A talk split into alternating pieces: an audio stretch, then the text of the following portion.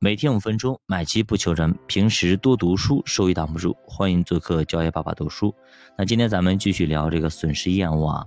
其实损失厌恶挺有意思啊。我们甚至可以用人性的弱点来帮助我们成长。作者提供了一个很有意思的理论，咱们来听一下。就是买一件足够贵的工具，比如说你要练吉他，很多人呢都会买两百块钱的琴。然后呢，玩几年，可能玩几个月，甚至都不玩了啊。那作者说，恰恰相反，那么你应该买一把五万块钱的琴，甚至应该去借钱买琴。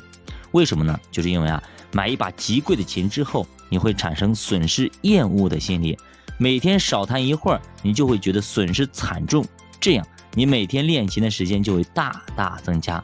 这其实也是健身房和私教的逻辑。你花了几万块钱，你就会产生损失的心理。你少去一次，你亏多少钱？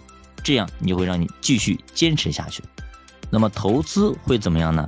其实也一样。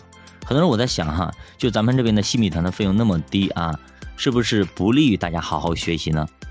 对吧？反正就几十块钱，很多人可能就觉得，哎呀无所谓了，就不学了。哎，今天就晚学一天无所谓，也没几个钱，对吧？一顿饭钱。那么作者还举了一个例子啊，增加自己损失的成本。来逼迫克服人性，比如说啊，咱们早上起不来，对吧？每天早上闹钟一响，五点半还起不来，老是想多睡一会儿啊。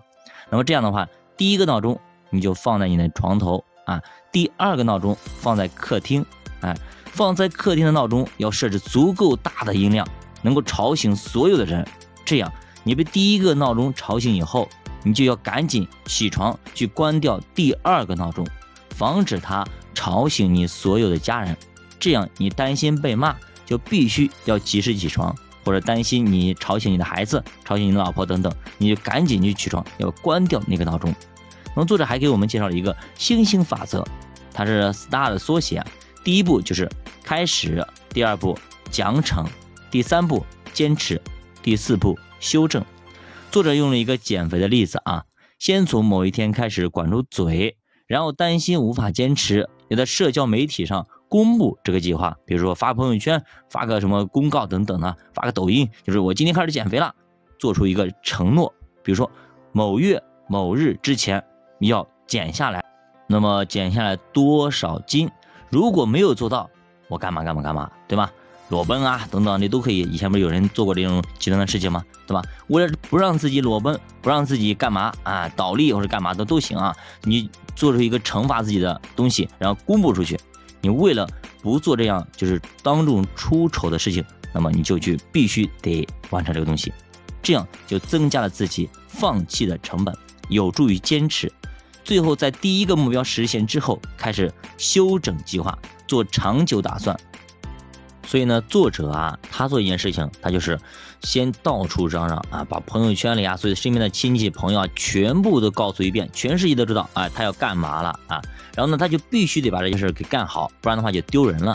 所以有点什么好事，千万你就别偷偷摸摸的干，一定要大大方方的吹出牛去，然后争取把这个吹过的牛都实现了。比如说以前小米对吧，雷军就说过，先吹牛，把自己吹过的牛全部完成，这才叫牛逼。马云也一样。有的时候呢，你还要找人来监督你。比方说，有的同事就说啊，谁再看见他抽烟啊，就给他一百块钱，两个月基本上就戒掉了，对吧？你看见抽一次，你给人家一百块钱，我说给两百，对吧？你想想看，你这个东西肉疼吗？那其实咱们做基金也是这样啊，希望大家长期持有，所以设定了三年的啊持有期啊，基本上你定投说三年或者五年，至少你得拿三年，因为它是一个基金周期。那比方说你刚刚买了两个礼拜或者甚至一个礼拜，你想拿走，对吧？那你基金有赎回费，那你看到那个赎回费那么高，你可能就会继续放，哎，放长一点时间。那有本书叫《思考快与慢》啊，里面讲到啊，快思考是感性的，它是人的本能反应，也是平时经验积累后的结果，不怎么过脑子，哎，这样会比较节省时间，减少损耗啊。有利于咱们的生存。比方说啊，咱们感觉就背后脑袋后边突然飞了个东西，马上第一反应就是躲一下，对吧？你没还不知道什么情况，马上就躲一下，那么防止它打到身上。那这个就是本能，或者你说，或者说眼前突然飞个东西，马上闭上眼睛，是吧？这也是一个本能的反应。你不会去分析到底这东西有多重，它是什么，它打到身上到底疼不疼？而是本能必须躲开。即便是一个小纸团飞过来了，哎，你也会做出这个本能的反应。而慢思考呢，它是理性的，它得通过学习、通过计算、通过逻辑推理，然后得到结论。它属于深思熟虑，属于深度思考。那比方说，面对市场下跌，大家本能的就是跑，是吧？赶紧卖。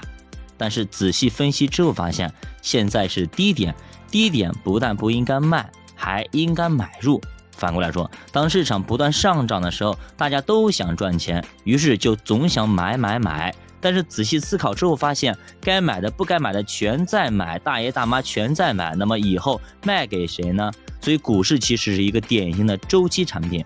站在业绩坑里买入，站在业绩高点卖出，买在无人问津处，卖在人声鼎沸时，这其实就是完全的反人性的。所以投资赚钱还是赔钱，完全取决于你到底是快思考还是慢思考。